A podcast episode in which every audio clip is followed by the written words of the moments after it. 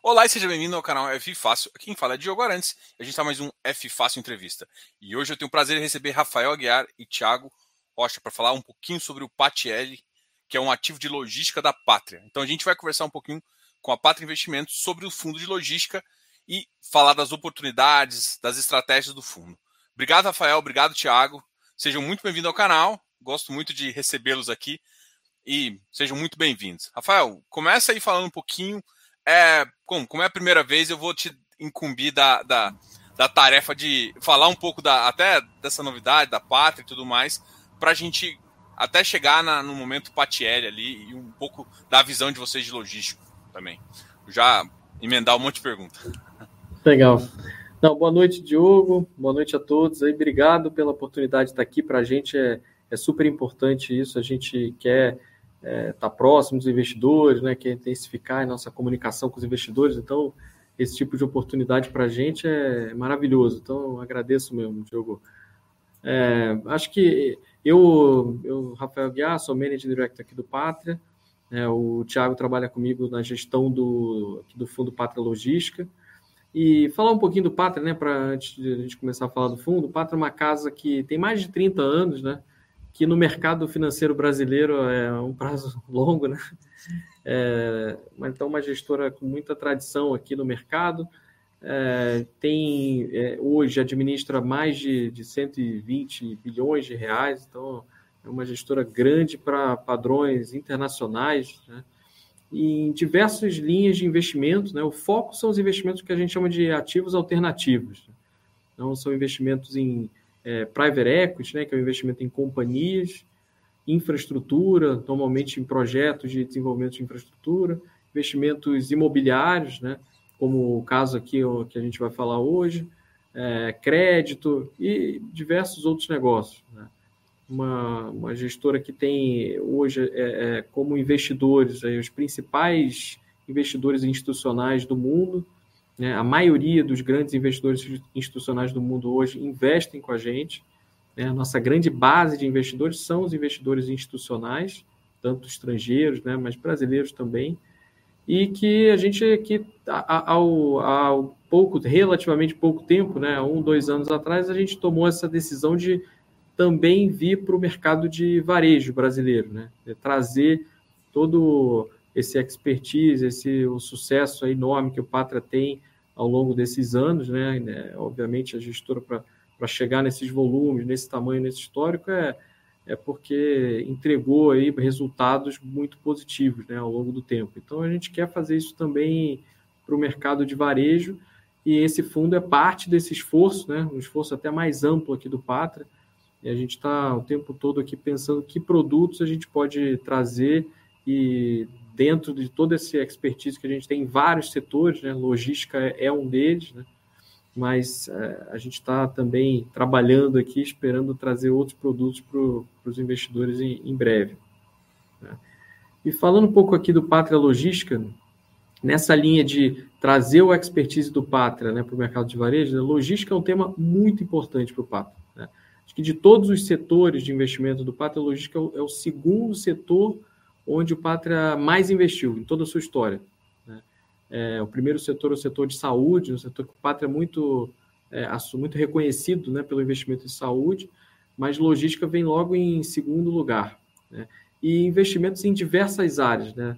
investimentos em companhias logísticas, projetos de infraestrutura logística e muitos é, imóveis também. A gente tem dentro da área imobiliária é o segmento onde a gente mais trabalhou ao longo do tempo e, e sempre com, com retorno muito interessante. A gente fez um levantamento até, né, Tiago, o nosso retorno médio aqui de todos os projetos logísticos da nossa história é, é uma taxa interna de retorno de 20% ao ano, que, que a gente entende que é uma taxa forte, uma taxa bem, bem interessante é, como média de tudo que a gente fez, desde sempre, no segmento logístico, claro.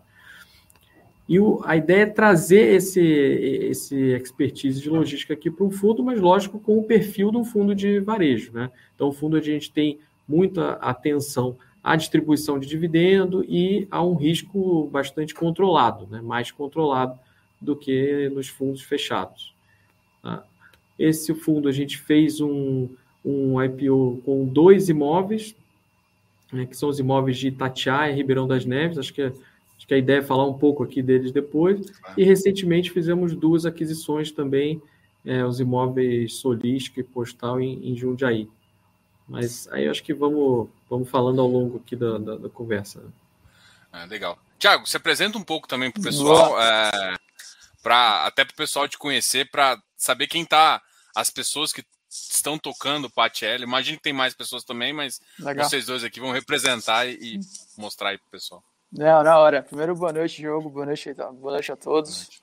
É, obrigado pela oportunidade. Para a gente é super legal. Assim, é, a gente está basicamente quase completando. Na verdade, completou há pouco tempo um ano de Patielli. Então, a gente fez o IPO em agosto do ano passado. Então, é um momento super oportuno aqui para a gente falar do fundo falar um pouco das, dos updates. A gente está tentando cada vez mais fazer um contato constante e próximo com o investidor. A gente conta com a, com a sua ajuda para isso. É, o fundo, né, acho que tem, tem um, como o Rafael já colocou, todo um histórico do, do próprio Pátria que a gente está tentando levar para o Pátria Logística. E, e, inclusive em termos de qualidade dos imóveis. Né? Então, quando a gente pensou em todo o produto, a gente pensou na estratégia, a gente pensou na cabeça do que, que a gente está pensando de longo prazo, então a gente quis levar de fato para o cotista imóveis de qualidade, é um pouco do que a gente vem fazendo nas, nas aquisições, tanto que fizemos IPO quanto as recentes que a gente anunciou para o mercado. Então, é, hoje é um dos fundos que está entregando os melhores dividendos yields pelo, quando você considera o valor de cota. Então, acho que é legal para a gente passar um pouco sobre esses, esses aspectos do fundo e esclarecer todos os, o racional para o cotista. Né? Pessoal, antes até da gente, a gente já comentou um pouquinho sobre o PAT, eu queria opinião um pouquinho sobre o mercado de logístico, né? É, e o mercado de logístico ele teve dois momentos bem, bem cruciais, assim, até em termos de, de, de bolsa mesmo.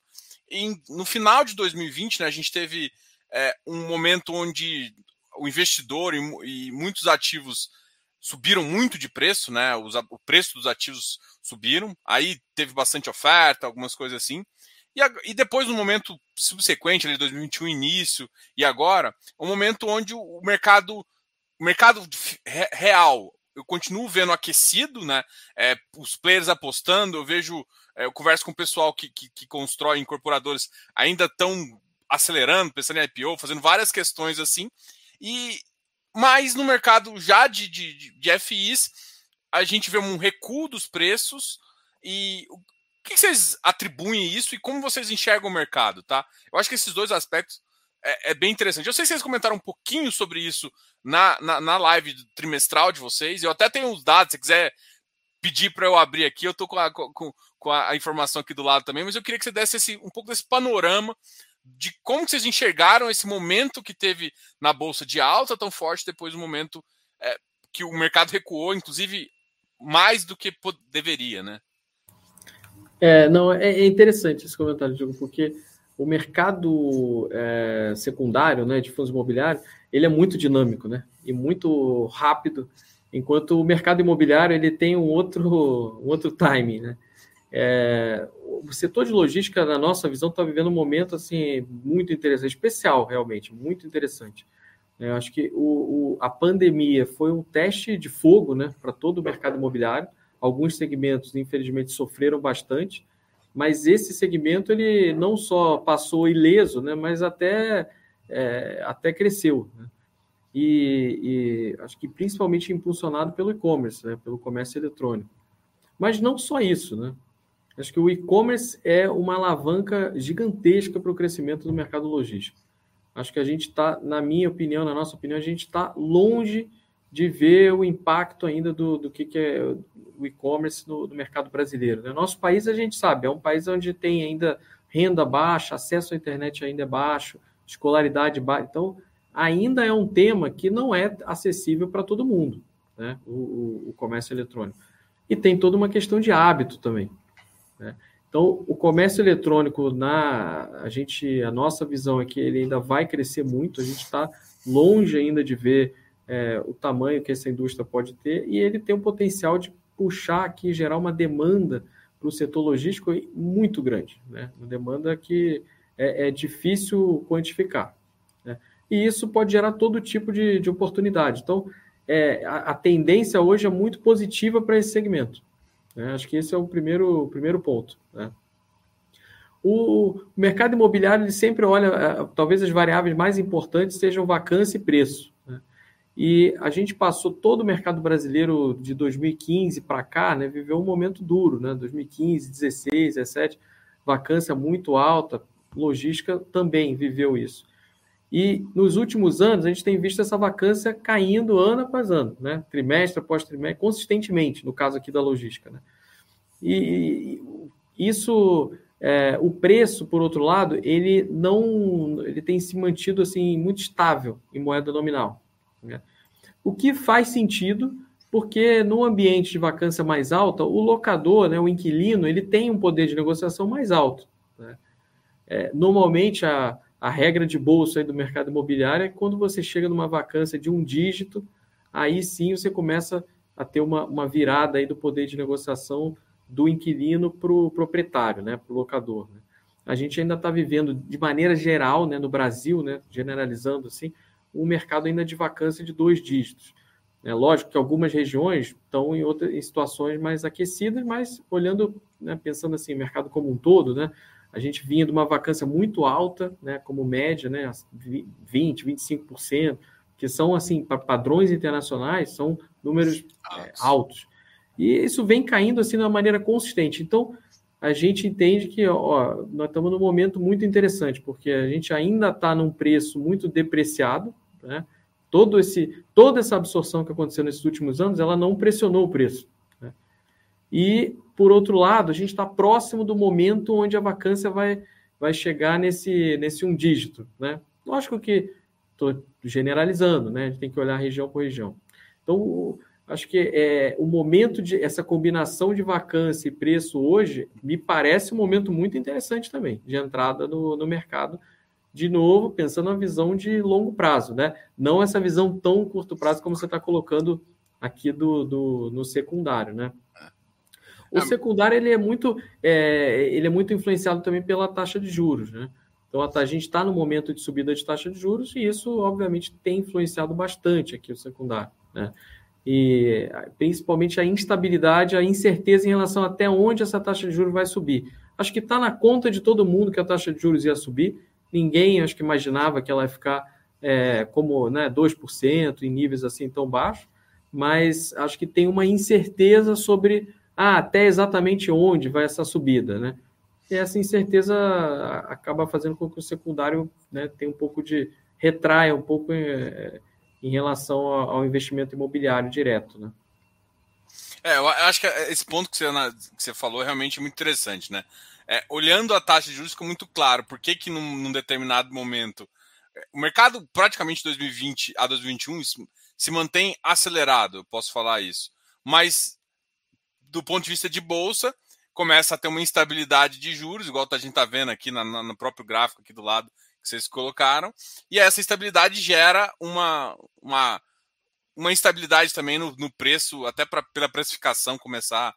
Você começa a precificar com, com, com, outras métricas aí, você tem que dar um desconto maior, e aí começa a, a, ter, a ter perdas até ativos abaixo. Aí, aí gera uma dúvida, assim, né? Que eu, eu escuto bastante conversando assim com o pessoal, e o pessoal fala assim: olha, de 2000, igual você falou, 2015 agora o preço praticamente se permaneceu constante. Mas se a gente colocar a inflação no, no jogo, na verdade, assim, a vacância está caindo agora, caindo forte, né? A gente espera que chegue num dígito. Mas em termos de, de preço mesmo, o nominal está começando a subir, mas se você coloca a inflação na jogada, de 2014 para agora, só teve perda.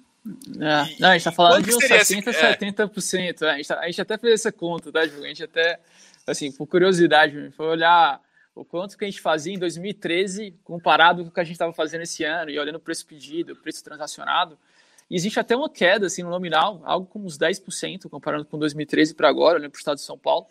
E quando você coloca inflação na conta, que é o que você está comentando, a gente está falando de 70% de diferença.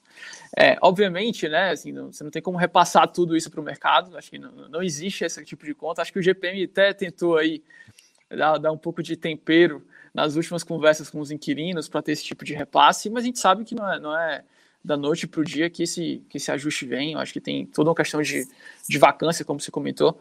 Até mesmo esse nível de ocupação que a gente tem nos galpões logísticos né? é, é um nível que está tá muito maior do que a gente passou nos últimos anos. Então, mesmo com as novas entregas, então a gente recebe algumas perguntas, mas e as novas entregas e, e o novo estoque que está surgindo, etc. A nossa visão é que tem espaço. Quando você olha é, mais ou menos uma proporção de população por metro quadrado, indicadores em outras cidades bem desenvolvidas dão 30 vezes maiores que o nosso aqui em São Paulo. Então, quando você olha para outras cidades, essa diferença ainda é até maior, né, fora São Paulo. Então, assim, tem espaço para esse desenvolvimento, acho que está tendo essa absorção. É, de certa forma, né, isso está sendo bem absorvido, em parte pelo e-commerce, tá? obviamente, eu acho que isso, principalmente próximo das grandes capitais, mas a, a, demanda, e conforme a gente também tem uma certa expectativa de recuperação nos, outros, nos próximos anos, existe uma expectativa também de repassar isso em aluguel, assim como já está acontecendo primeiro com ocupação. Então, acho que são, são etapas, né? Você primeiro repassa em ocupação e depois você começa a repassar em, em aluguel propriamente dito. É, mas eu, eu, acho que esse ponto, só para reforçar claro. que o, o Thiago falou, eu acho que é mais um elemento que mostra assim, parece um momento de entrada muito interessante no setor. Né? É lógico que a gente fala, a gente sempre brinca que a bola de cristal ninguém tem, mas é um indicador forte de que é um bom momento de entrada. Você tem um preço que em moeda real é muito baixo. O preço de hoje, que é o mesmo preço nominal de não é nem 2015, tá? 15, 14, 13, estamos falando o mesmo preço nominal e uma inflação altíssima no período. E a inflação de construção, ela é até mais alta, tá? A gente fala geralmente inflação óleo e IPCA, mas a inflação de construção do né? período ela é mais, o INCC, ela é mais alta e, e, o, e o histórico recente aí nem se fala, né? Porque esse ano a gente está vivendo uma pressão absurda de construção. Né? Então tudo isso leva ao seguinte, olha, esse preço novo de construção, ele vai exigir um outro valor de aluguel, não tem como, né?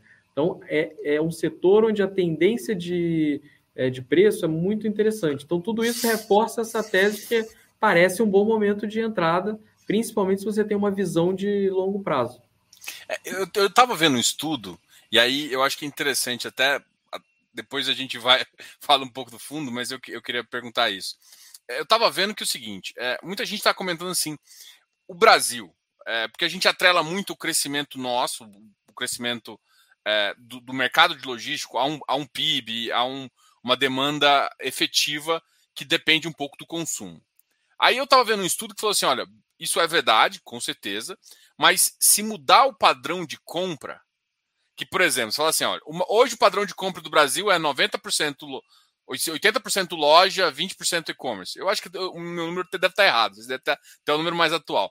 Se isso passar de. Eu estou só assustando o número, eu não lembro do exato. Se passar de 20 para 35, só mudando o padrão de consumo, isso bate qualquer PIB de. de ou seja, o crescimento rea, real do mercado de e-commerce já gera uma demanda suficiente para baixar essa vacância e fazer, mesmo que a gente tenha um pibinho, né? Porque o que, que acontece com muita gente está com medo. Eu acho que esse medo às vezes é um pouco infundado.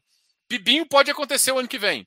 Mas o padrão de consumo que mudou, que, que foi forçado até pela pandemia, gera um, um, um valor interessante é, agregado que ninguém está fazendo a conta. Beleza, todo mundo está com medo do PIB, mas está esquecendo que, mudando essa forma, o número de pessoas cada vez maior consumindo, fazendo isso, já gera uma demanda intrínseca muito grande que, que, que vai precisar de um ativo. Né? Eu queria que vocês comentassem, até vocês devem ter um número melhor que eu aí, E, eu queria que você comentasse se, se isso é, um, é o raciocínio mesmo ou não? Tá. Tem algumas coisas que tem que considerar. Não, eu acho que esse, até esse número, tá? Que é hoje, que você comentou dos 20%, a gente tem mais ou menos mapeado aqui, você está até abaixo de 10%, assim. Você pegar assim em 2019, obviamente 2019 para cá a gente já teve algum aumento porque o próprio e-commerce aumentou com efeito de pandemia, etc. Mas em 2019 a gente está falando de patamar de 4%. É, enquanto que a China já estava no patamar acima de 30%, estava algo como 35%, Reino Unido 22%, e, e obviamente esses patamares aumentaram aí com, com a pandemia, é, mas ainda tem muito espaço para crescimento. Acho que sem dúvida que isso aqui é, é, um fator, e até o tipo de produto, né? Acho que a gente sempre fica falando de galpão classe A, qual o galpão mais eficiente, quantidade de docas, etc. É, acho que mais do que nunca, esse é um fator que a gente está olhando bastante, principalmente para o fator e-commerce, né? Porque, obviamente, a, a, operação é distinta, né? Às vezes é uma operação um pouco mais rápida, você precisa ter um galpão cross-docking.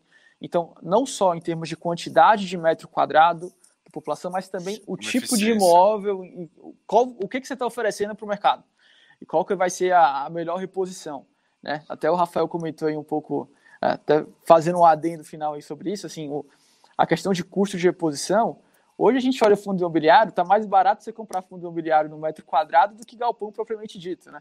Você vai negociar um galpão, às vezes é mais barato você comprar o próprio fundo imobiliário que você, você, tem disponível no secundário. Então, é, eu acho que sim, esse efeito de e-commerce está aparecendo. Então, os indicadores estão aumentando aí no, nos últimos anos. Né? Hoje, tiver a China, ela representa do total de e-commerce mundo, né? falando de mundo, mais de 50%. É, o Brasil está com menos de 1% no total aí, é, quando a gente considera mundo como um todo. Então, assim, tem espaço aqui para o crescimento, obviamente, como o Rafael colocou, né? Tem um desafio de país. Alguns países estão mais bem preparados ainda do que, do que o Brasil, mas esse é um movimento natural que, que deve começar a, acontecer. Isso afeta o logístico, com certeza. É, eu, eu, eu, acho que um outro ponto também é que, que é interessante do e-commerce é, é que é natural que vai ter uma, uma guerra pelo nível de serviço, né? Porque como você vai se diferenciar, né? No, quando você tem o varejo, né? Você pode ter o, de outros tipos Serviço. de diferenciação, né? Atendimento, né? O acabamento da sua loja, a, a, onde você coloca a sua loja. O e-commerce, você diminui um pouco essas alavancas, né? Então, a, a, alavanca do nível de serviço, ela fica muito importante, né? Então, se você entrega em três dias, um dia, e é natural que assim vai ter cada vez mais a competição com isso, né? E isso vai, estimula ainda mais a indústria, porque quanto maior o nível de serviço, você precisa de mais área, não tem segredo, né? Você precisa estar mais próximo do consumidor, você precisa ter o produto ali disponível. Então, atender, o e-commerce ele traz um efeito positivo para a indústria em, em vários ângulos aqui. É, a gente até tem um exemplo dentro de casa, tá? Assim, fora do, do Pátria Logística, né? Vamos, assim, dando outro exemplo, fora o Patiel 11, é, aqui o Pátria a é acionista da, da Guardia Key, então, as maiores empresas de self-storage do, do Brasil. É, e, é, e, é, interessante que o player do, do Guardia Key era um player de self-storage, que é, é, menos difundido no Brasil, mas muito difundido nos Estados, Estados Unidos. Unidos é. Mas hoje, parte dos nossos locatários no Guardia Key são players de e-commerce. Então eles procuram o guarda aqui, inclusive para fazer essa locação. Então é, a gente fala muito do last mile, né? Então last mile, esse, o real last mile dentro da cidade é, para fazer esse tipo de locação para estar tá mais próximo. Então é aquela logística de bairro, não é aquela logística de de estar tá na rodovia e aí trazer esse, os produtos para dentro da cidade. É de fato uma logística no bairro e obviamente a região, né, que você está circundado e você vai ter essa, essa distribuição mais rápida em linha com, com o nível de serviço que o Rafael colocou. Então, a, a gente está vendo até em outros ativos aqui do portfólio, né, de outros investimentos do Pátria, que isso está, de fato, gerando efeito. Legal. Eu, eu, vou, eu vou compartilhar aqui o último relatório de vocês, até para a gente entrar em algumas perguntas. Eu queria. A primeira pergunta que eu queria fazer, assim, é, vocês atualmente estão com um contrato atípico na faixa de 72%. Deixa eu aumentar aqui. E an anterior estava 96%. E aí todo mundo, às vezes, as pessoas não entendem em relação a o que, que isso impacta. Eu, eu vejo de duas formas. Quando alguém está mais em atípico, na, na, minha cabeça ela está ela tá, ela tá querendo se defender mais. Porque, é, ou seja, o mercado na minha cabeça, o cara quer ficar mais defensivo, porque se o mercado cair, eu estou em atípico, eu vou sofrer menos em tese. E quando eu vejo um upside, é, eu começo a pensar em tipificar mais meus contratos para eu conseguir aumentar meu preço mais rápido e dar, talvez ter um ganho aí. É, e assim, aí vocês baixaram, como que vocês pensam, por exemplo, até de falar um pouquinho das próximas aquisições, do pipeline que vocês pensam hoje em dia? às vezes não, não exatamente do pipe que já estão fazendo, mas como vocês. Porque às vezes tem a oferta que, que, que chega para você, é diferente um pouco. Mas o que, que vocês pensam hoje como estratégia? Vocês preferem ficar mais defensivo, mais atípico? O, o ideal, assim, hoje em dia, o que, que seria? Eu vou, vou pegar aqui, depois o Thiago me, me complementa, mas é, com, com os números exatos e tudo, mas a nossa, a, a gente gosta muito do risco retorno do, do atípico, tá? Do Build Assim, nós estamos aqui, o Pátria está no imobiliário desde 2020, virada de 2001 para 2002. A gente já fez um monte de coisa, mas diria que assim, em termos de risco retorno das operações, principalmente quando a gente olha para trás, a gente vê assim, o risco retorno do Build Suit é, é, é maravilhoso, é muito bom. Né? Você consegue ter um nível de retorno muito bom, correndo muito menos, menos risco. Tá? Então, é, por isso a gente acha interessante ter um fundo que tenha um percentual é, importante de atípico. Tá? A gente já, é, assim, é algo que é uma boa proteção, ao mesmo tempo, claro que você, você tem toda a razão, né? Você, no típico, você consegue capturar mais ganhos de, de mercado, né? Que no atípico você só vai conseguir a hora que esse contrato acabar. Mas eu acho que, em termos de risco-retorno, é maravilhoso. O, o, a gente reduziu o percentual porque a gente trouxe novas aquisições, tá? A gente não vende, a gente não fez uma venda aqui nesse fundo, então, era um fundo que tinha dois imóveis com uma, com uma forte concentração em contratos build-sult e a gente fez duas aquisições. Ao trabalhar essas aquisições, a gente realmente não deu foco nos build-sults, até por entender que ó, o fundo já tinha um percentual alto de build-sult, de atípico, então, vamos aqui, não, não vamos pagar esse prêmio do build-sult. Né? O build-sult, normalmente, quando você vai para o mercado comprar um imóvel, se ele tem um contrato atípico, ele é mais caro. Né? que ele dá mais segurança. Então, o mesmo imóvel, com o mesmo aluguel, né, a mesma metragem, digamos assim, se ele tem um contrato build-suit, você vai ter que pagar mais caro por esse imóvel. Então, a gente entendeu que não, não que a gente não estivesse olhando o build-suit no pipeline, mas a gente não estava priorizando isso. Né? E aí acabamos trazendo duas operações típicas e com isso o percentual caiu. Mas, de novo, eu acho que é, eu, eu sou muito favorável, assim, eu acho muito interessante o risco-retorno do, do atípico. Ah. Tiago, você quer complementar em relação ao número? Até esse ponto do 96, acho que era importante explicar. Não, vamos lá. É, eu acho que é super legal a gente até falar desse assunto, tá, Gil? Porque normalmente a gente fala muito de estratégia de carteiras, fala de estratégia de renda fixa, então você faz um mix PCA, CDI, os fundos de ações também falam um pouco sobre qual é o mix que eles têm de, de, de, ações, e às vezes no imobiliário, no fundo imobiliário, e se a gente não fala muito da, da estratégia que está por trás é, da, da cabeça do gestor. É, a gente começou o fundo, tá? É, em agosto do ano passado, então a gente estava período de pandemia, acho que estava suavizando ainda um pouco, mas estava ah, no período de pandemia, e a gente tinha assim uma cabeça, tá, de trazer para o cotista, para os investidores, um portfólio mais estável, tá, em termos de receita. Então, é, não só a, a gente tinha é, um alto percentual de contratos atípicos, né, quando a gente foi para IPO, mas também era tudo IPCA. Então, inclusive, às vezes as pessoas perguntam, ah, como é que foi o GPM, qual foi a minha renegociação? Acho que a gente fugiu um pouquinho aqui, inclusive por esse fator que a gente já estava IPCA, então foram coisas, apesar do IPCA também ter sido, é, tá sendo, na verdade, relativamente alto, você fugiu um pouco mais das discussões de 30% de GPM que vários players enfrentaram, a gente também enfrentou, mas em, em outros casos, não aqui no Patielli. Então, como é que foi um pouco da cabeça? Tá? A gente começou de fato o IPO aqui do, do PAT L11 com 96% de contratos atípicos, dos quais tá, 80% são referentes a BTS e BTS de longo prazo, então a gente está considerando BRF, está considerando SEB, né, então grandes empresas com ótimo rating. E tinha uma parcela que a gente chama de atípico, que inclusive a gente passou isso um pouco no, no, no racional de quebra de receita, que era uma questão da renda mínima garantida no imóvel de Ribeirão das Neves, que a gente até pode falar um pouco mais depois. Então, como é que é a conta? Né? Esse 80%, a gente até trouxe aqui, 80 por, é, basicamente 80 foi para 72. Né? Então, esse, esse 72 é de fato o que a gente tem de BTS. A gente até trouxe aqui uma visão diferente nesse relatório para mostrar exatamente o que, que a gente tem de contrato build-suit no, no, no portfólio.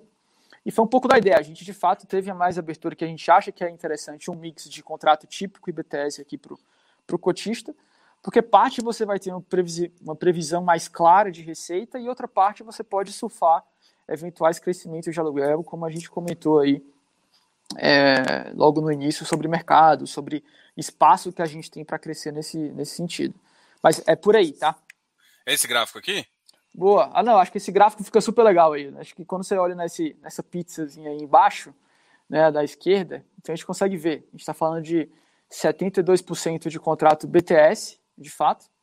Então você tem um remanescente de algo como uns 15% de renda mínima garantida no imóvel de Ribeirão das Neves e o remanescente atípico, onde a gente tem um contrato com a, com a Xerox em Itatiaia, e tem os outros dois imóveis de Jundiaí que a gente concluiu a aquisição agora no começo de setembro. É exatamente isso. Não, show de bola. Então, uh, uma outra dúvida, até vou voltar para o relatório aqui, mas antes, é, eu queria que vocês comentassem um pouquinho é, da, da, estratégia de fundos imobiliários. Vocês têm um, um, portfólio, né? Vocês definiram desde o começo que, que tinha. E aí eu vou, vou até extrapolar uma pergunta que, que eu fiz para o Patc, porque o Patc ele tem uma estratégia clara de que eles chamam de core e tático. Vocês têm essa visão também do mesmo na, na mesma característica, ou seja, têm ativos que é o que você compraria mesmo e outros que você vem, tipo, talvez não faça tanto sentido para o portfólio que vocês pensam, mas do, como tá tão barato, faz sentido você ter um carrego ali para ter uma posição tática e ter uma tira elevada ali. Tá. É, aqui eu acho que é um pouco diferente do ser. É, como é que a gente pensou, né? Então, isso aqui foi uma estratégia que a gente adotou é, desde o IPO. Então, depois do IPO, a gente adotou aqui dois caminhos para seguir. Um caminho era de estratégia de fundos imobiliários, que é uma visão mais de curto, médio prazo, tá? Então, a, a nossa ideia de investimento em fundos imobiliários é algo mais de curto, médio prazo, mas que, de certa forma, tá? Em, na, na vida útil de um fundo imobiliário, então toda a vida dele, você vai ter momentos de maior ou menor exposição. Isso é normal, assim, até porque fundo imobiliário serve inclusive como investimento, como capital de giro do fundo do FII, uh, do fundo em si. Porque às vezes você faz emissão, às vezes você, te, você tem um tempinho para você alocar imóvel especificamente. Então, a, a, nossa ideia é que às, vezes fundo imobiliário pode servir até como uma aplicação de capital de giro. Vocês é... chegaram a fazer isso, não fizeram? A gente fez isso, então a gente. Vocês tinham um capital maior aí para fazer essa última aquisição. Exatamente. Vocês venderam uma parte do portfólio e usaram para. Exatamente. Imóvel, então né? a gente, a gente fez um. É, assim, passamos em comitê de investimento, tá? A gente olhou todos os fundos no mercado, olhou o racional, olhou a precificação, o ativo ativo, o que é que fazia sentido, o que é que casava bem com a nossa visão de, de fundo. Obviamente, todos os fundos imobiliários logísticos, né? Uma vez que o nosso PATL aqui é logístico, a gente estava só planejando fazer aquisições de fundos logísticos. Aprovamos isso, né? Fizemos boa parte da alocação do capital de liquidez que a gente tinha no fundo. E começamos a desinvestir exatamente agora, então, para comprar os dois imóveis de Jundiaí. Esse, esse número que está na tela, né? Já tem uma parcela já com o desinvestimento que a gente fez recentemente. Esse, esse número vai até cair mais com os números que a gente fez em setembro, tem um pouquinho mais de que a gente vai vender em dezembro para pagar a segunda parcela que a gente tem é, de um dos imóveis de Jundiaí.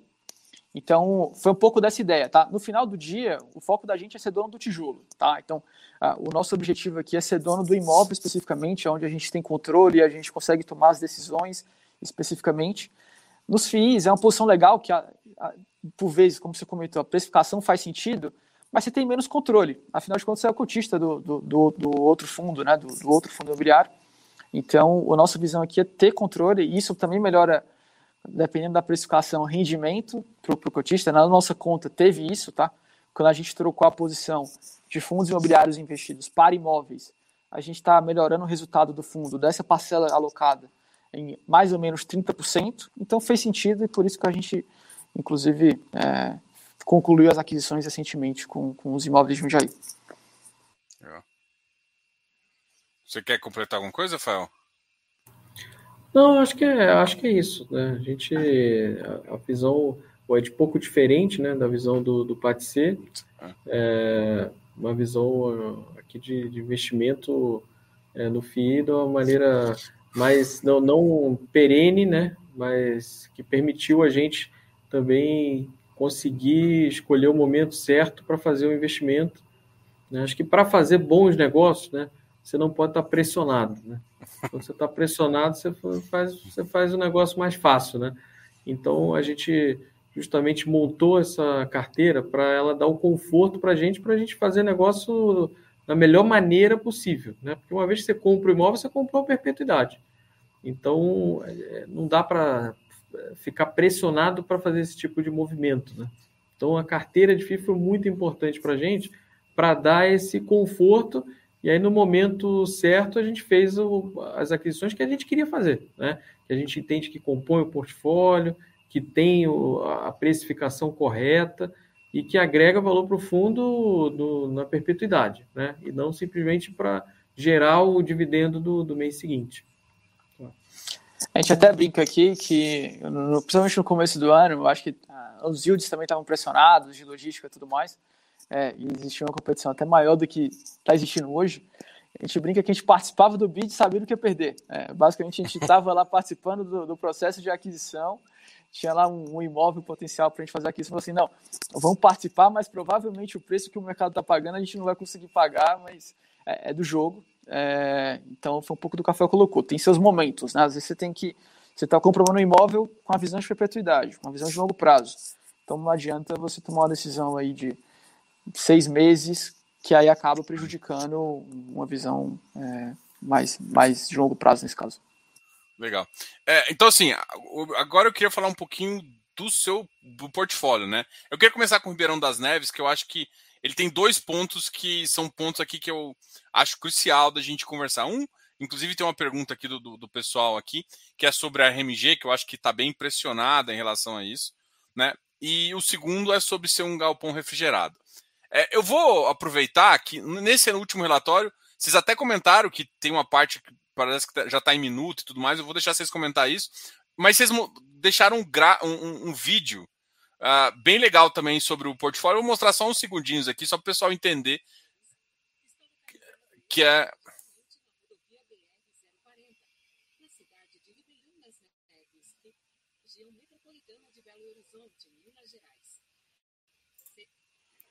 aqui mostra um pouquinho o, o portfólio. Deixa eu voltar com vocês aqui para responder aqui. Eu achei bem legal, assim. Eu acho que quem tá, quem é curioso com entender como é que tá o vídeo lá dentro, acho que isso, é, isso é uma boa prática e eu, pelo menos eu gosto bastante, tá? Até para conhecer o imóvel, você mostrar, olha, a região tá próximo dessa BR, tá próximo disso aqui, região metropolitana, isso aqui, ou seja, eu consigo atender, enfim, isso dá uma dimensão do ativo. É, legal. É, é, é, legal mesmo. Né? Você vê um vídeo desse, muitas vezes o pessoal não tem a dimensão né, do tamanho desses imóveis, né? E de toda a operação que envolve né, um, um imóvel como esse, né? A quantidade de, de caminhões, de pessoas, né? De uh, equipamento. É muito bacana mesmo. Esse imóvel, esse imóvel é maravilhoso. Né? Esse imóvel é um imóvel de altíssimo padrão. Eu gosto muito da tese de logística refrigerada. Assim, o Pátria, né? Aposta muito na, na tese de logística refrigerada, porque a gente acha é, que é uma tese que, primeiro, o, o que a logística refrigerada faz? Ela atende a indústria de alimentação, mas não toda a alimentação. A gente atende a parte mais cara, mais nobre, digamos assim, da alimentação, né? que é a proteína, né? carne, etc., laticínios industrializados, essa é a parte mais, mais cara da alimentação e que é muito sujeita é, muito ligada a, ao crescimento de PIB e emprego. Né? Então, o, com uma perspectiva, se você tem uma perspectiva positiva aqui de crescimento da economia, né, crescimento do nível de emprego, né, isso vai tender a puxar muito a demanda por esses produtos. Por outro lado, esse tipo de imóvel, imóvel logístico refrigerado, é um imóvel muito caro. É um imóvel que não é fácil fazer e normalmente os empreendedores não vão fazer um imóvel desse especulativamente. Né? Então, é, é, é essa dinâmica de oferta e demanda que a gente gosta. É um setor onde a demanda tem uma perspectiva de longo prazo de crescimento, por outro lado, no lado da oferta, você está um pouco mais protegido. Né? O, aqui no Pátria, a gente, esse galpão não é o nosso único investimento, né? a gente tem outros galpões, a gente tem uma empresa de logística refrigerada que é a maior da América Latina. Então, é um setor que a gente olha e com muito carinho aqui e a gente tem aposta, é uma aposta muito grande e nós temos muita segurança de que é um bom negócio, né? olhando o longo prazo. Acho que o que a gente tem falado para os investidores, para todos, é que o curto prazo ele foi, a gente demorou mais, está demorando mais para alugar esse imóvel do que a gente imaginava, né? Isso sem dúvida. Né? Mas uma parte disso também é porque pelo fato da gente ter a renda garantida até fevereiro, a gente, claro, que está tentando maximizar o valor que a gente traz para o fundo. Né? Então, a gente não está alugando nada a qualquer preço e nem para qualquer inquilino. Né? A gente quer trazer valor para o fundo na, na, perpetuidade e, tendo ter essa renda garantida até fevereiro, dá um poder de negociação interessante para a gente, gente está tentando usar isso ao máximo. Tá? É, hoje, a gente está bem confiante que a gente vai conseguir é, resolver aqui essa vacância até o prazo da renda garantida, ou seja, não teria um impacto aqui é, de vacância para o fundo. Claro que nós não, não, vamos prometer, não podemos prometer nada, né? nem podemos né, fazer isso, mas, é, mas a gente está bem confiante que, que a gente vai conseguir fazer isso sim. Tá? O, então, o, o, acho que o grande ponto nosso que, da, do questionamento é a, a vacância, mas acho que vale comentar também do nosso grande inquilino aqui do imóvel, né, que ocupa mais de 60, entre 60%, dois terços do imóvel, que é a BRF, né, num contrato build-suit, ou seja, num contrato firme, onde o inquilino ele tem que pagar o contrato até o final, independente, né, se, se ele quiser sair, ele tem que pagar todo o valor remanescente, né, então é aquele tipo do contrato que dá muita segurança para o proprietário, né, porque sabe que o inquilino vai, vai, vai continuar pagando aquele aluguel. Mas além da força do contrato, a gente vê que o imóvel é um imóvel muito importante para a BRF. Né? É uma operação enorme para eles. Né? O imóvel está muito bem localizado para atender a região da Grande Belo Horizonte. Né? Ribeirão das Neves é, fica na Grande Belo Horizonte, próximo do município de Contagem. O imóvel está aqui na beira da, da 040, né, que é a rodovia que leva até Brasília mas muito próximo ali de, de BH, e já foi eleito aqui mais de uma vez pela BRF como o melhor imóvel deles no, no país. Então, é um imóvel muito importante aqui para esse inquilino, e, e, de novo, eu acho que uma aposta muito interessante no longo prazo, essa tese refrigerada. Legal.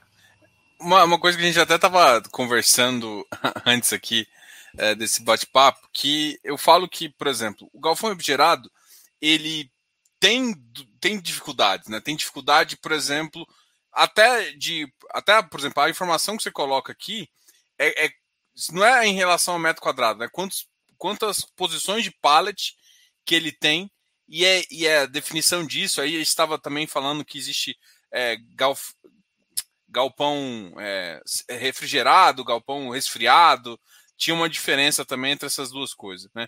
Então, como que é a melhor forma de você comparar ativos que são mais difíceis de comparados, né? Até para definir se a precificação está certa, como é que você está fazendo? Porque é um ativo que parece que tem um custo mais elevado de, de, de para montar, até porque você tem parte de energia, tem tudo mais, e ao mesmo tempo também é, é, é para um público um pouquinho diferenciado também, não é? Você não consegue atender toda uma, uma cadeia, você atende toda uma cadeia de alimentos e laticínio, igual você comentou.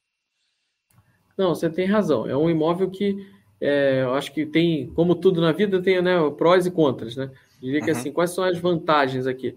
O, o, toda essa cadeia, ela depende muito desse tipo de imóvel. Né? Então, uma empresa como a BRF, ela ela não tem como operar sem esse tipo de móvel. Né? É, é, absolutamente impossível. Né? E, e é, um, é, é uma, é uma cadeia que tem, como eu já comentei, né, uma propensão de crescimento de demanda muito forte. Esse é o lado bacana aqui. É importante também o outro lado, como você trouxe, que é você tem uma base de. Para quando você vai prospectar novos inquilinos, você vai falar com menos empresas. Né? Não são todas as empresas que vão querer trabalhar nesse imóvel. É diferente de um, um galpão tradicional, ele, ele serve para um número maior de empresas, digamos assim. Né? O outro lado da mesma moeda é que as empresas dependem menos daquele galpão. Né? Então, é um imóvel onde o refrigerado você tem uma base menor para você ir lá e, e prospectar um novo inquilino. Por outro lado, quem atua nesse setor depende mais daquele, daquele galpão. A questão do, do reais por posição pallet a gente estava até conversando antes que é interessante. Né? O mercado imobiliário ele é muito fala muito em área, né, que é o real por metro quadrado. Quando na verdade o que a gente está vendendo, né, alugando, é volume, né, é a quantidade de espaço ali para o inquilino ocupar dentro do galpão. Ou seja, se eu tenho um galpão de 10 mil metros com pé direito de 6 metros, ele tem um determinado valor, mas se ele tiver um pé direito de 12, é diferente, porque você tem um volume maior para operar lá dentro. Tá? No, na logística refrigerada, o mercado acabou, é, por algum motivo, né, caminhando para essa precificação por posição pallet, né, que, que já é uma, uma indicação muito mais próxima de volume. Né? Então, você está falando, olha, quanto que eu consigo armazenar lá dentro em posição pallet? Se eu tiver um pé direito mais alto, mais baixo, mais área, menos área, não importa. Quantos pallets eu consigo colocar lá dentro? Então, Parece eu ia fazer até um precedente aqui. Parece um pouco quando você avalia Porto você conta container, né? Aquele container de mil metros. É, é, o cara é, mas é, quantos... é muito é muito semelhante, né? Você está falando é uma visão de volume, né? Quantas posições pallet você tem? Então, um imóvel desse, se ele tiver um pé direito baixo, é, ele vai vão ser menos posições pallet. Então, o inquilino ele está pagando por posição pallet. E o preço é mais alto porque ele é muito mais caro. Né? Então, para você desenvolver um imóvel desse, é muito mais caro. Não só em equipamento, mas até mesmo no, até desde o piso, né? todo o revestimento dele. Então, ele tem que comandar um preço mais alto. E, e como é que, por exemplo, para gente que que começaria. Como é que você fala assim? Ah, qual que é a base de comparação que a gente teria que ter assim? Teria como você falar assim, ah, uns números que a gente já tem experiência, até para trazer isso. Porque assim, o, o, que eu acho que falta, que por exemplo, que eu, eu confesso que eu tenho essa dificuldade, é em determinar uma precificação desse tipo de ativo. Que é um ativo tão específico que, tipo, pô, é, é, o custo de construção fica maior, então eu não consigo comparar com o custo de construção normal, então, ou seja, o meu custo de posição é diferente. E, é difícil, por exemplo, eu, eu, eu, eu tenho mais dificuldade de precificar, até em termos de relatório e tal, conferir o relatório que o cara vai fazer do laudo e tal. Como que você tem algumas referências para ajudar quem está querendo olhar esse tipo de ativo e entender, pô, esse aqui é bom, esse é. Até para diferenciar de concorrente e tal, como é que seria essa linha de raciocínio? Ah, beleza, é por preço pallet. Mas e aí, quanto que. Porque muita gente precifica também pelo custo de reposição, que é totalmente diferenciado, né? É, o custo de reposição, assim, diria que assim, uma regra de bolso mais simplista seria assim, olha, pelo menos três vezes o valor de um galpão normal. Acho que o refrigerado ele tem até uma, uma variabilidade maior, tá? É, pela escala que você tem, nível de equipamento, se você quer fazer um congelado ou se refrigerado é suficiente, né? O que, que é isso, né? Congelado você vai ter que atuar em temperatura como, por exemplo, menos 18, né? enquanto que o refrigerado, né, como na sua casa, né, você tem uma geladeira, você tem um freezer, né, é mais ou menos a mesma lógica, né, o refrigerado você é, chega num nível de temperatura é, zero grau, etc., mas não no menos 18, então você precisa de mais ou menos equipamento. Então tem essa variação. E é mais complexo, sim, Diogo. Eu acho que assim, você tem razão, é mais difícil. É mais difícil precificar. É, não é algo que é tão padronizado como o galpão tradicional, né? E acho que sendo assim, a gente até com uma visão de negócio, a gente acha até interessante isso, né? O mais difícil tem os bons negócios tendem a ser os que são um pouquinho mais difíceis, né? E, e menos padronizados, né? Acho que a BRF, né, é uma empresa que a gente tem muito respeito por eles, né? É uma grande empresa do setor aqui no Brasil e no mundo, né? Um grande líder e uma empresa que sabe é, o poder de negociação que tem, né, e sabe precificar muito bem, né. Então, eu acho que uma referência para esses imóveis é assim, é assim, olha, o quanto que uma empresa como a BRF está tá pagando, né, um contrato como esse, né. A BRF é uma empresa que tem um poder de negociação, né, e um entendimento dessa indústria fenomenal, né. É, não, não tem o que falar, né. Os caras são uma, realmente uma referência no mundo, né, é nem no Brasil. Então, eu diria que assim, o maior conforto que eu posso dar para o investidor é mostrar o quanto que a BRF está pagando, né? E significa que está vendo valor ali nesse tipo de imóvel, né? Então, a gente entende que assim os imóveis hoje estão bem precificados ao valor de mercado. É, eu, como eu comentei, eu acredito muito nessa indústria no longo prazo, mas olhando aqui no curto prazo, eu acho que a gente está numa precificação interessante ao valor de mercado realmente é mais difícil, né? Não, vou conseguir trazer aqui assim algo que seja muito simples.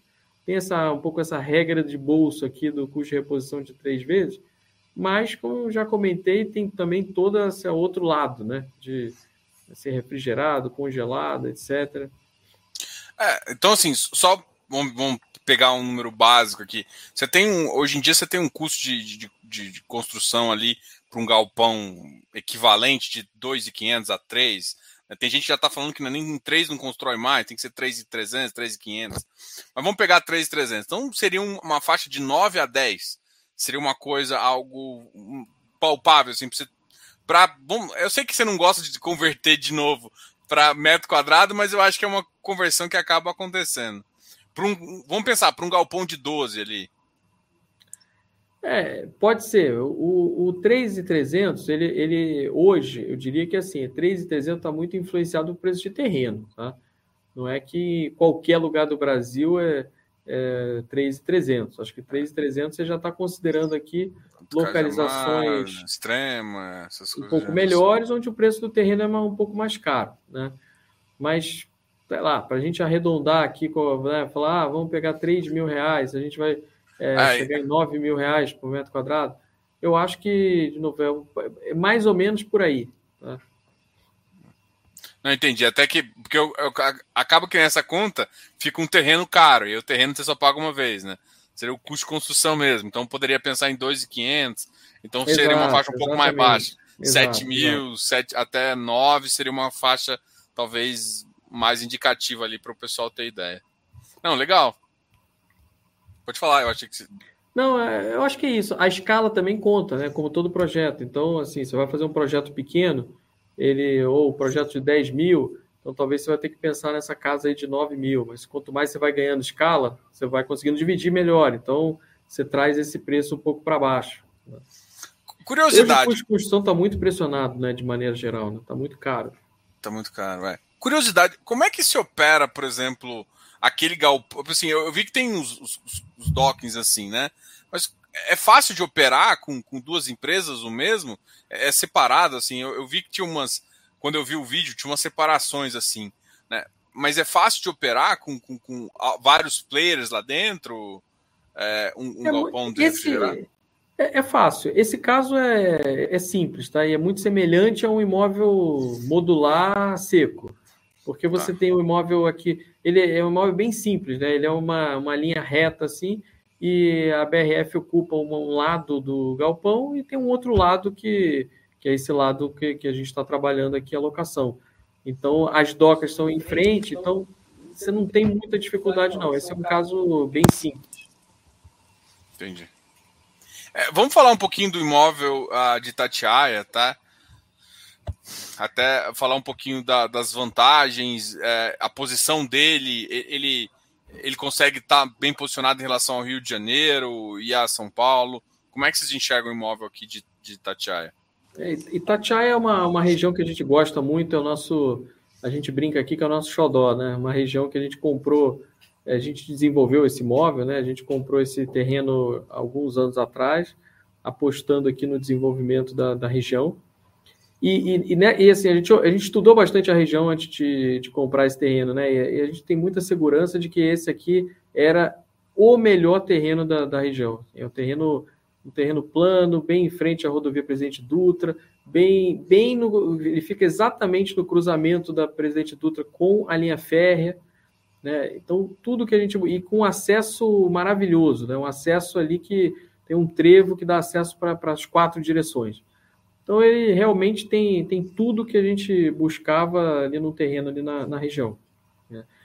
O, ele fica mais ou menos no meio, né, entre Rio de Janeiro e São Paulo, no estado do, do Rio de Janeiro. Né? Tem inquilinos que gostam dessa visão de é, fugir do estado de São Paulo, né, para ter conseguir ter alguma discussão, algum benefício tributário. Né? A gente tem visto muito isso na região de Extrema, né? em outros lugares do Brasil também, aqui também é o, é o caso, né? é o primeiro município quando você sai do estado de São Paulo, então isso também é um, é um atrativo ali para a região, né? muitas empresas foram para lá é, é, com esse atrativo, e é um, é um imóvel onde a gente conseguiu atrair muitos inquilinos no formato build-suit, né? que de novo é um formato que a gente gosta, a gente entende que tem um risco-retorno muito interessante. Né? Aqui no Itatiaia, o nosso grande inquilino é a SEB, né? a empresa, o Grupo SEB, que é uma empresa multinacional francesa, dona de várias marcas, né? como Arno, Panex, Tefal, Rochedo, uma série de marcas de utensílios domésticos. Uma empresa muito grande, com faturamento de, da ordem de grandeza de bilhões de euros. É um risco de crédito excelente, né? uma qualidade de crédito aí duplo A. E que, tem, e que o Brasil é muito importante para eles. O Brasil é, se não me engano, o terceiro maior mercado da SEB no mundo, depois da matriz, que é França e China, né? China é difícil competir com eles em, em tamanho, né? Em qualquer assunto. Né? É. E essa aqui é a principal fábrica da, da SEB no Brasil. Então, assim, A SEB é uma empresa muito grande, com uma qualidade de crédito excelente, Brasil é importante para eles, essa é a principal fábrica deles no país. Né? Uma fábrica que a gente desenvolveu, tem mais de 50 mil metros e foi comprada pela SEB. Tá? Então a SEB hoje é proprietária. Esse primeiro galpão que aparece nessa imagem aqui, ele é a fábrica da SEB, tem mais de 50 mil metros, trabalham mais de mil funcionários ali e, e é a principal fábrica da companhia no país. O imóvel do lado, que é o imóvel de propriedade do fundo, né? O fundo ele não é dono da fábrica, né? Como eu falei, a SEB comprou a fábrica. O, o, fundo é proprietário do CD, do centro de distribuição, que fica ali ao lado, né? O segundo galpão nessa imagem. Inclusive, a SEB fez uma, uma passagem direta né, para o imóvel. Então, não, não, precisa nem usar a empilhadeira ou caminhão. Né? Você já tem uma esteira ali, uma passagem direta entre os dois galpões. Então, o que, que a gente acha interessante de trazer aqui para o cotista? Assim, você tem um, um, centro de distribuição que é AAA, no mais alto padrão de qualidade, né? É, ele é o AAA. Você tem um inquilino, uma qualidade de crédito excelente, né? Uma multinacional, é, francesa, duplo, risco de crédito duplo A, é alguém que o Brasil é importante, tudo isso que eu já comentei, e alguém que está muito ancorado ali do lado, né? Você está exatamente ao lado da principal fábrica. Então é um inquilino que, é, ainda que o imagina que o contrato do Build se, se encerrou, chegou no final lá do contrato, ele tem uma tendência muito grande a permanecer, a renovar no imóvel, porque o imóvel é muito importante para ele. Então tudo isso a gente sabe que tem muito valor e é isso que a gente quer, quer trazer, quis trazer aqui para o fundo. Tá? Além desse da SEB, que é o principal inquilino, a gente tem uma locação menor para Xerox, né? aí já num contrato típico, é um inquilino menor para o fundo, né? mas também uma empresa multinacional, com bom, uma boa qualidade de crédito.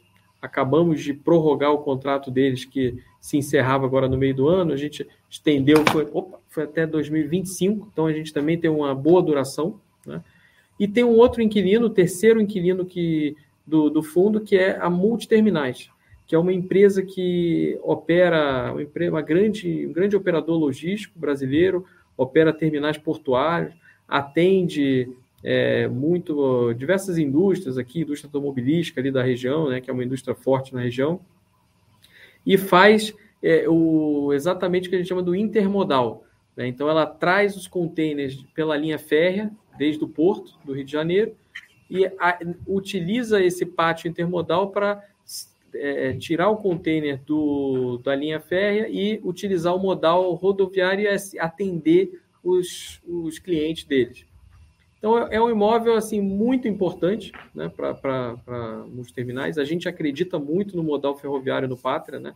O Pátria é um grande investidor de infraestrutura. O Brasil, infelizmente, tem uma demanda, né? O Brasil é, é um ponto fraco né, do nosso país. A gente precisa desenvolver muito a nossa infraestrutura, né? Não é pouco, desenvolver realmente muito. E eu acho que a infraestrutura ferroviária é, sem dúvida, uma parte disso. Né?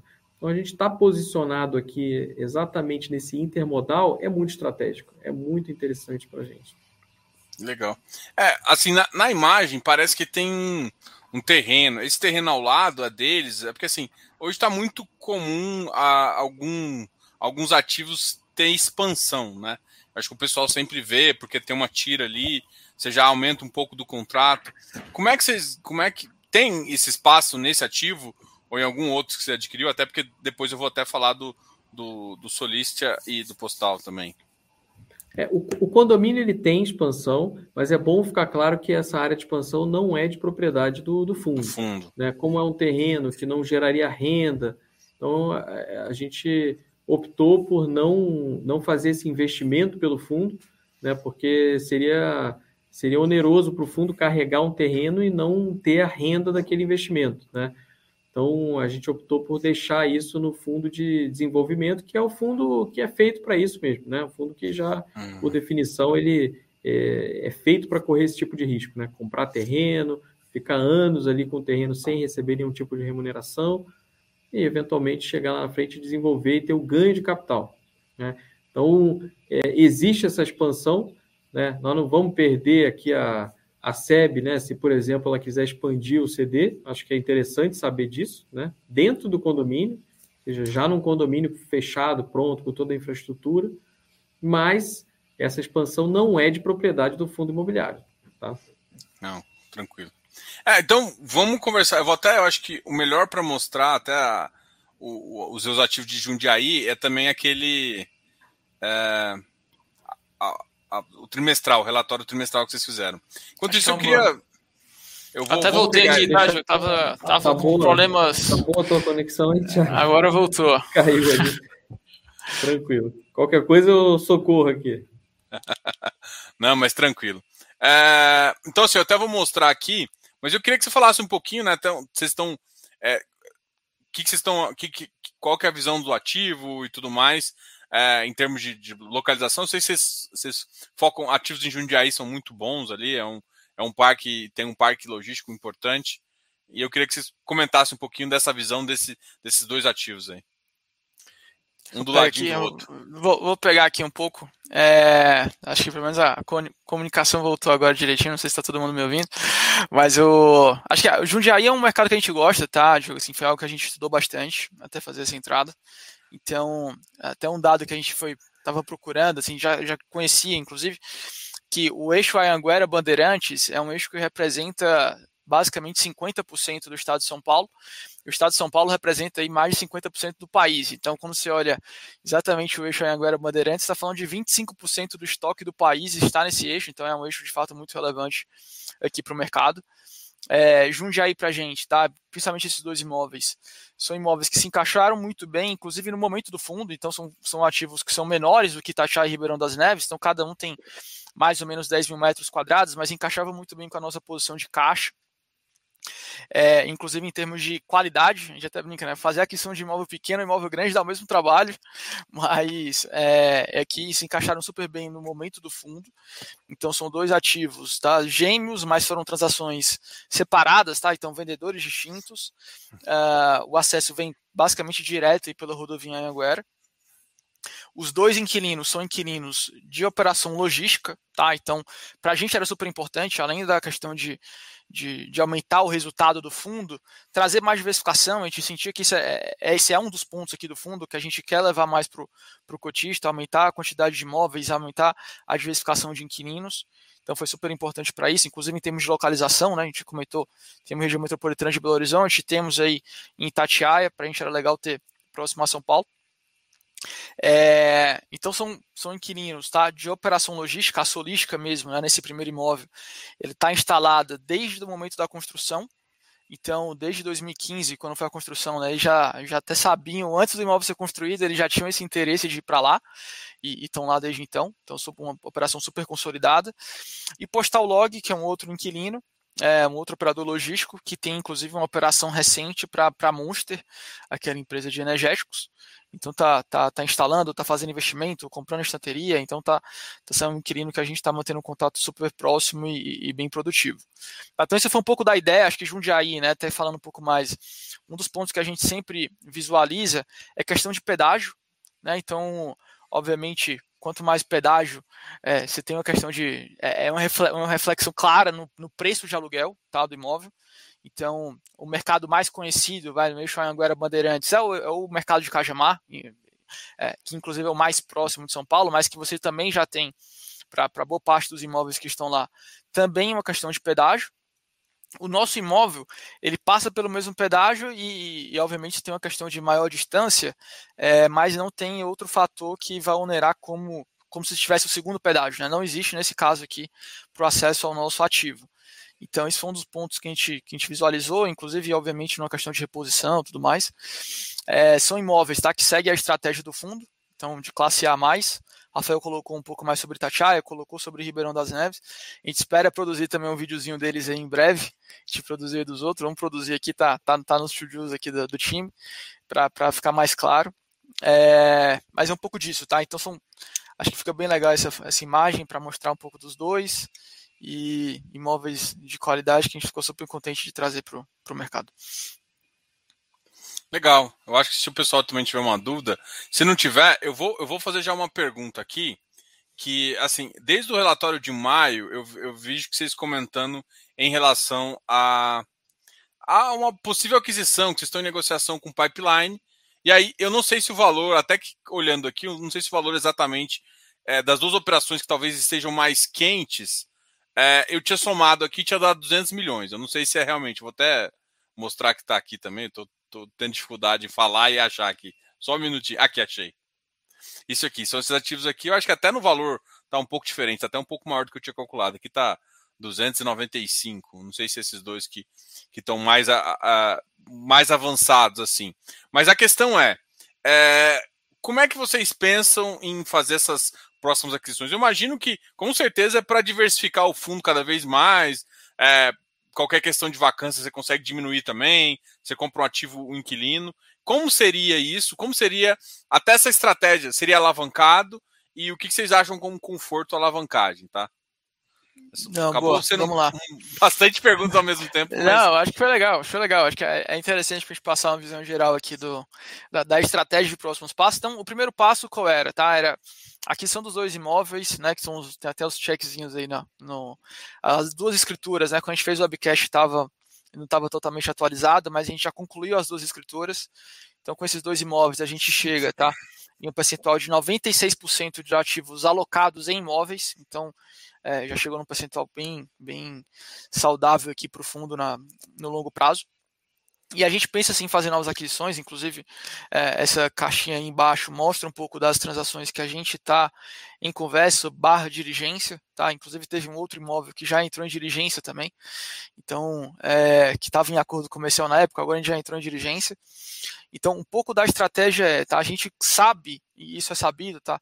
Que a nossa cota hoje está desvalorizada, hoje o fundo está entregando um yield é, bem acima do mercado, hoje a gente está com yield de 9,3%, 9,4%, sem considerar o, o, possível upside, né? O upside que a gente vai ter com essas novas é, aquisições a partir do próximo ano.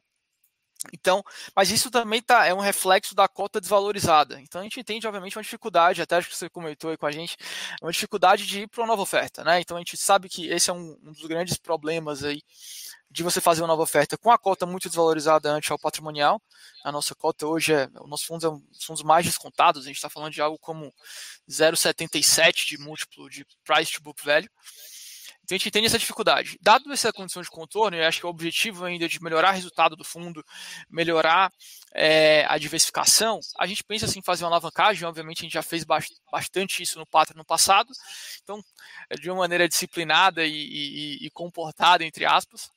É, então a gente pensa assim em algo de uma transação a duas transações, então como 150 até 200 milhões de reais, acho que mais do que isso não já muda um pouco a matriz de risco, tá? Então a gente também não quer levar muito isso para o mercado.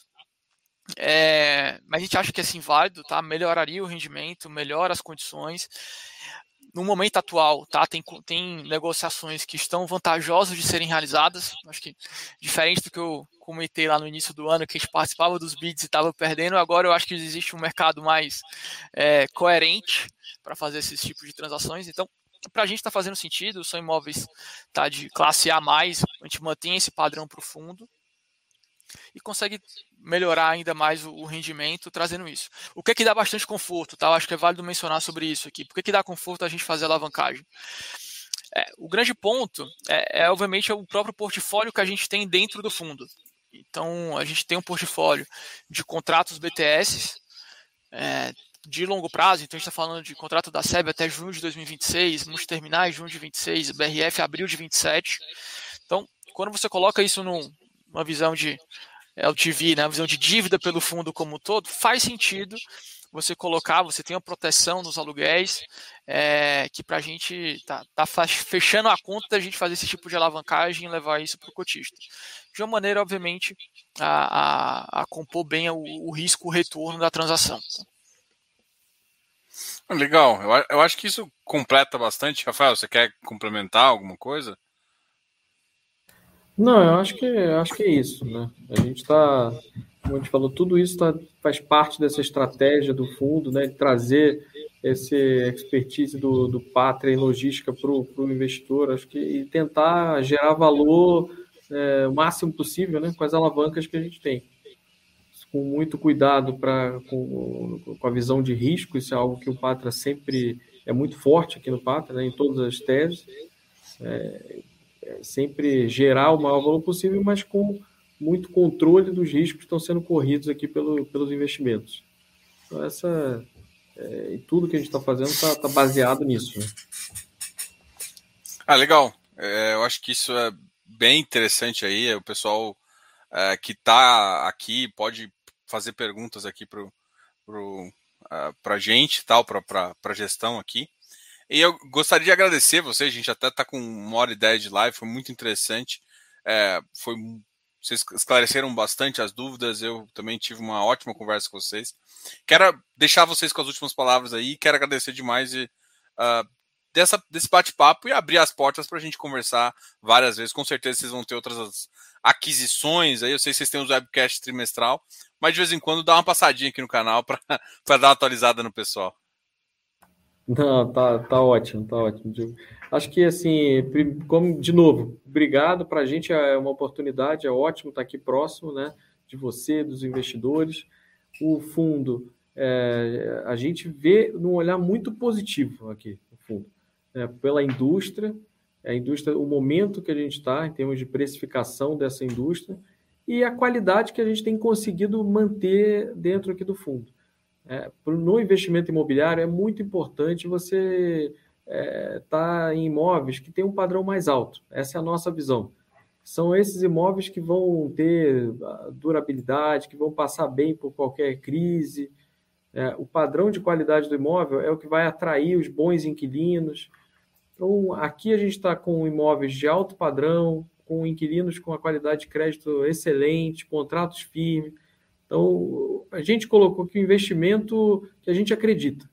Né? Nós não vamos colocar aqui no fundo, ainda mais um fundo perene como esse, um fundo com milhares de investidores, algo que a gente não acredita. Aqui, assim, é o supra-sumo do que a gente acredita. Né? Imóveis de qualidade, altíssimo padrão, inquilinos excelentes, contratos de longo prazo, build-to-suit e boas localizações. É nisso que a gente acredita. É, então, eu acho que, independente da, da, movimentação curto prazo, da Selic, a subida, etc., é, eu vejo, para quem tem uma visão aqui de, de longo prazo, que eu acho que é a visão de quem investe né, em imóvel, é, é um momento muito interessante de, de entrada no setor. Eu acho que o, o PAT é um veículo é, muito, muito interessante que vale a pena ser, ser considerado.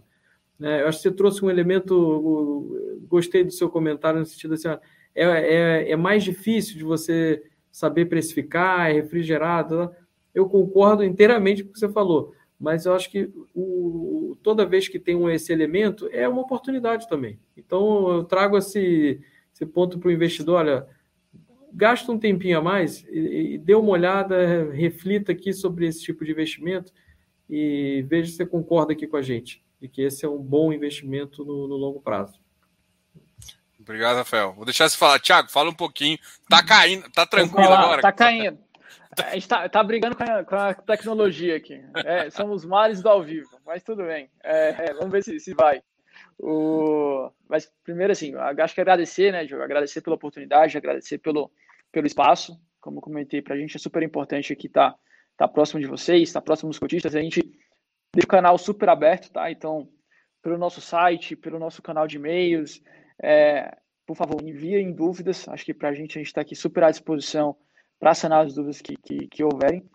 É, do nosso lado, tá? Como o Rafael comentou, a gente super acredita no potencial do Patielli, assim, como gestores, como investidores também. Então, é, é, é, é, uma prática da casa, né? A gente investe todos os fundos que a gente também gere, um alinhamento aqui da gente com os nossos cotistas.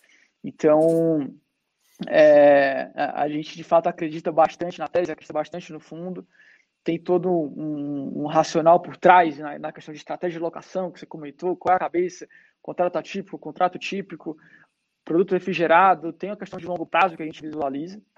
É, e hoje, no curto prazo, como a gente comentou, né, acho que o fundo está tá entregando um dos melhores yields do mercado, logístico. Existe sim, né? Eu acho que obviamente um, um curto prazo de maior incerteza, taxa Selic, NTNB aumentando, é, mas eu acho que é sempre legal do produto imobiliário que tem sim um certo hedge com inflação, né? Então, os nossos contratos de locação vão corrigindo por inflação, tem todo um, um, um racional por trás disso. E, e por, por, dessa forma, eu acho que o, o PATL é, Hoje é uma oportunidade legal para o mercado, outros fundos de logística também são muito bons, a gente acompanha o mercado. E estamos continuando trabalhando aqui para trazer cada vez mais novos imóveis, trazer essa locação em Ribeirão das Neves e continuar é, entregando esse resultado para o cotista. Cara, legal aí, muito obrigado. Pessoal, eu deixo aqui na descrição do vídeo é o site do Patielli, né? O Patielli tem um site próprio onde está colocado todas as informações. Inclusive, é, há um mês atrás, mais ou menos, teve o webcast, que é bem legal também o pessoal acompanhar. Vocês fazem isso, eu acho que é esse parte desse material aqui eu trouxe do relatório gerencial que saiu ontem e também parte gente, do relatório que a gente mostrou aqui foi desse webcast da apresentação aqui que eu quis trazer um pouquinho para a gente poder conversar. Galera, não esqueça de se inscrever aqui no, no canal, dá um like nesse vídeo e bora para outra. Rafael, Thiago, obrigado aí e até mais. Até a próxima aí. Eu espero que vocês já se sintam convidados para próximas vezes aí para a gente conversar mais. Até mais, pessoal. Sem dúvida.